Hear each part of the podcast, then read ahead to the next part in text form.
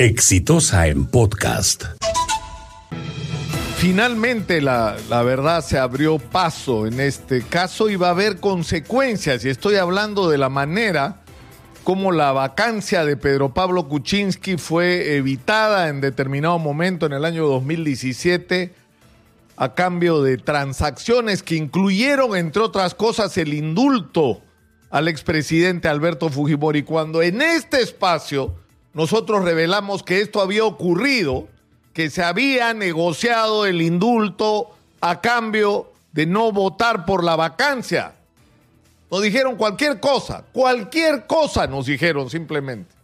Y yo estoy esperando hasta el día de hoy las disculpas de quienes nos insultaron cuando se demostró que lo que habíamos dicho acá era estrictamente la verdad, porque además teníamos los documentos que nos lo había hecho llegar la misma gente del Ministerio de Justicia que estaba haciendo un trámite trucho y que estaba muy molesta por las circunstancias en que esto se estaba produciendo. Es decir, ya habían otorgado prácticamente el indulto, ni siquiera lo habían solicitado formalmente. Es decir, habían saltado todos los procedimientos por el apuro de en el momento de las negociaciones tener un papel que mostrar en la mesa para decir, te cambio el indulto Alberto Fujimori por los votos que tú, Kenji, puedas reunir en el Congreso para impedir que, ese, que, ese, que esa vacancia ocurra. Pero lo, lo grave es que no solo la negociación esta infame por, por, evitar la vacancia de Pedro Pablo Kuczynski, que además era, los argumentos eran abrumadores. O sea, Pedro Pablo Kuczynski no solo le había mentido al país, sino se había acreditado sus estrechos vínculos con Odebrecht. La incapacidad moral de Pedro Pablo Kuczynski estaba absolutamente acreditada, como lo han probado los hechos posteriores. El señor está preso en su casa. Por eso, por lo que él negó, por eso está preso, por lo que debió ser vacado, porque al final terminó renunciando. Pero no solamente ocurrió que se hizo un canje infame, es decir, lo, lo, que era un tema humanitario, es decir, que si los médicos reportan que la salud del señor Alberto Fujimori es, grave y su permanencia en prisión bajo la circunstancia que sea es una amenaza para su vida, entonces el presidente le otorga el indulto. Sería lo lógico, lo natural, pero esto se convirtió en una sucia negociación debajo de la mesa. El indulto se convirtió en un medio de cambio simplemente. Pero insisto, no solo ocurrió eso. ¿Se acuerdan ustedes de cómo es la nuez del exministro Yufra?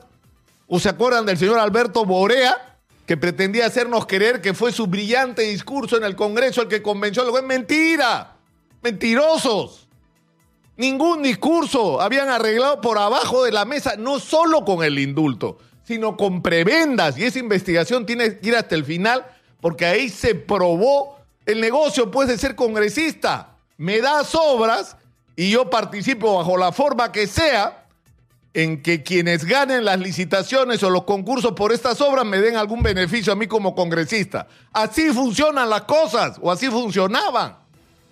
Y esto fue revelador, es decir, yo te entrego obras y tú votas por mí. Entonces necesitamos saber la verdad completa de lo que pasó ahí y todos los responsables, ¿ah? Porque acá no solo están Kenji y Bocage, por favor. Esos son un, ellos son un capítulo de esta historia. Y van a tener que pagar por la responsabilidad en un acto delictivo, porque lo que han hecho ahí es cometer delitos. Pero no solamente ellos. Es decir, no podemos hablar de las responsabilidades en este caso sin sentar en el banquillo de los acusados a todos los implicados en esa vergüenza. Porque lo que ocurrió ahí fue una vergüenza. Y una vez más, tuvimos razón en el momento que pusimos las cosas sobre la mesa.